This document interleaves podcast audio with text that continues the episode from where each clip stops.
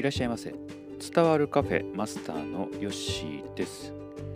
この番組は読書で得た知識をやってみる考えてみる。そしてあなたと共有する番組です。夜寝るときにですね子供を寝かしつけ、えー、するときに最近ね少し面白いアイデアを思いついたんで紹介できたらなと思います。結構ね寝るまでにこう子供って抱っこしろとか遊ばせてろとかねあの訴えてくるんですけれどもあの、まあ、暗くしてるのでね絵本もなかなか読めないんですね、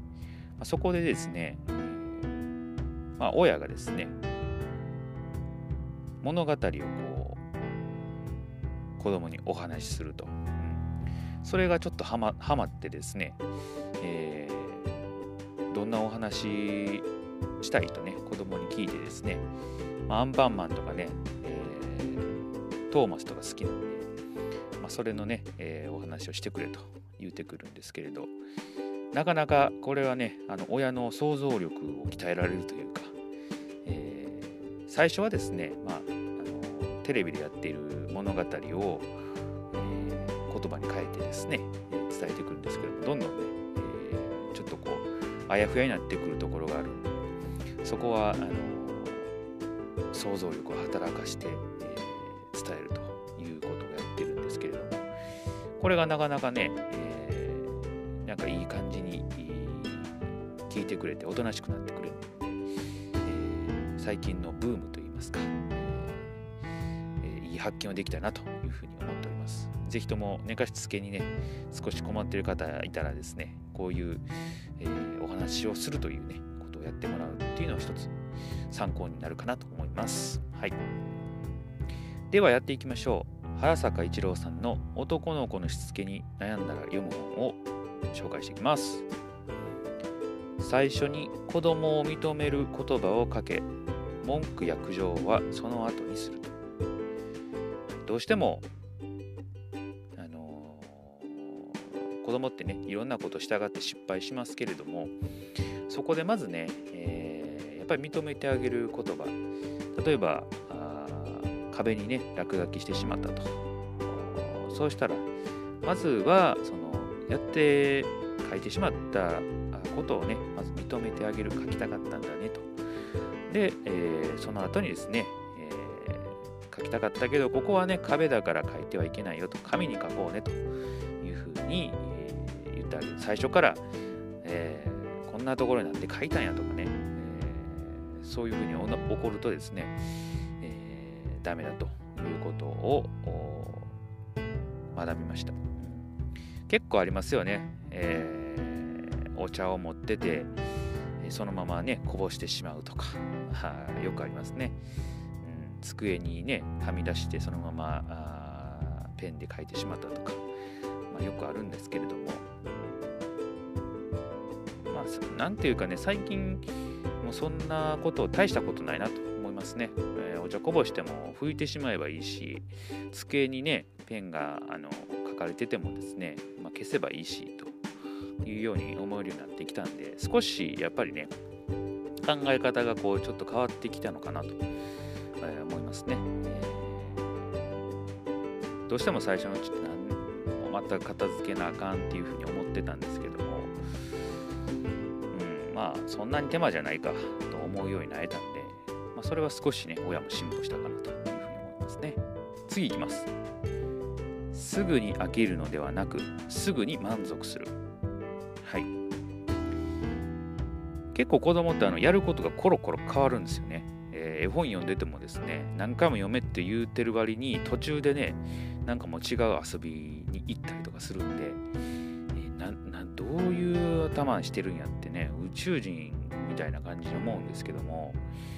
まあやっぱり飽きるんでしょうね子供ながらにね。それがあの最後まで絵本の最後までいかなくても途中切り替わると、えー、こういうことかなと思いますので、まあ、すぐ満足したんだろうなというふうに、えー、思うようになりました。で違う遊びしてくれたらねそれはそれでいいかなと思いますので、えーまあなんかこう最後までやらなあかんとは思わずにですね、えー、そういうこう切り替えに、えー、大人はねちょっと付き合ってあげれたらいいかなというふうに考えております。次いきます。特にわがままでも何でもない叶えてあげても何の支障もないような子供の小さな望みは叶えてあげること。はい。まあ、これちょっと分かりにくいかなと思うんですけどもあの本の中で書かれてたのは、えー、例えばその病院に行った時にですね、えー、じっとしてるのがなかなか子供ってできないと。で診察室の方にね、え、気になっている子供とかがいると、えー、ちょっとこう診察室の手前までね、えー、覗きに行かしてあげると。中は入ったらダメなんですけど手前のところまでちょっと行ってみるとか。それはね別にあの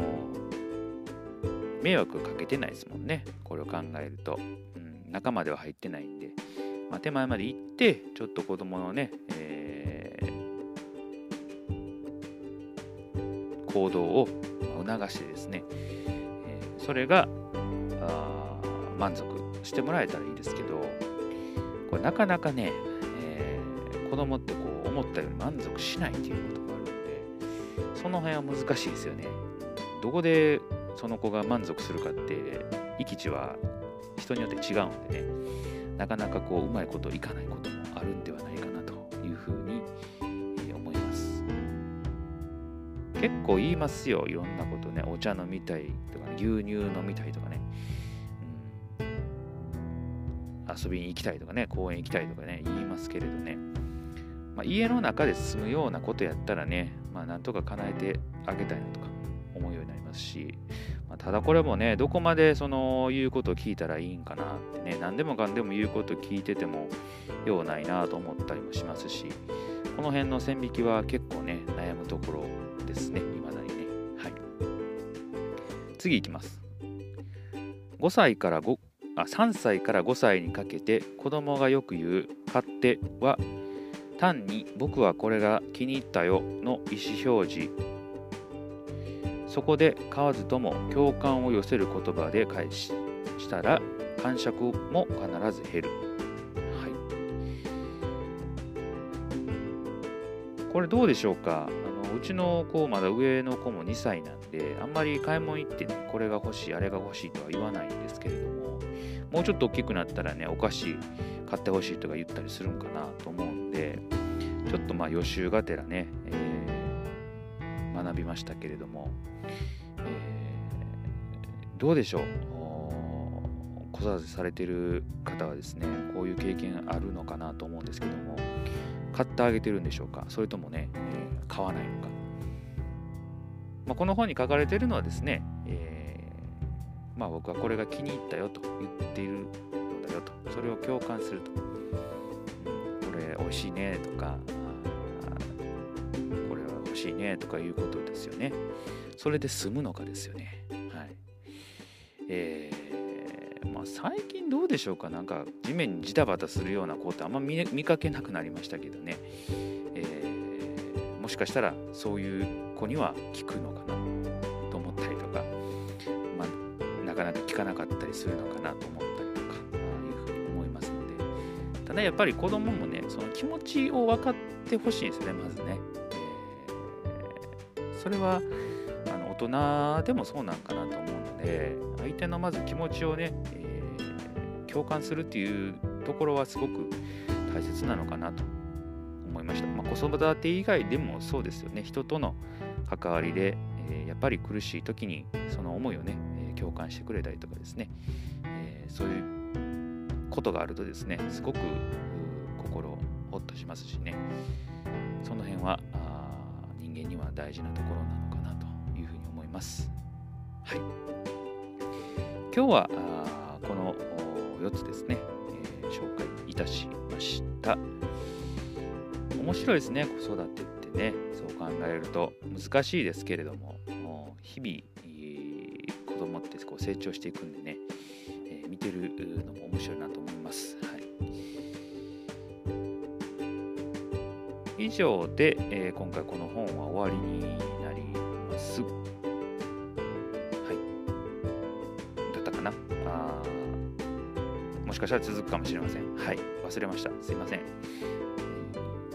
今日はこれで終えときます。またのご来店お待ちしております。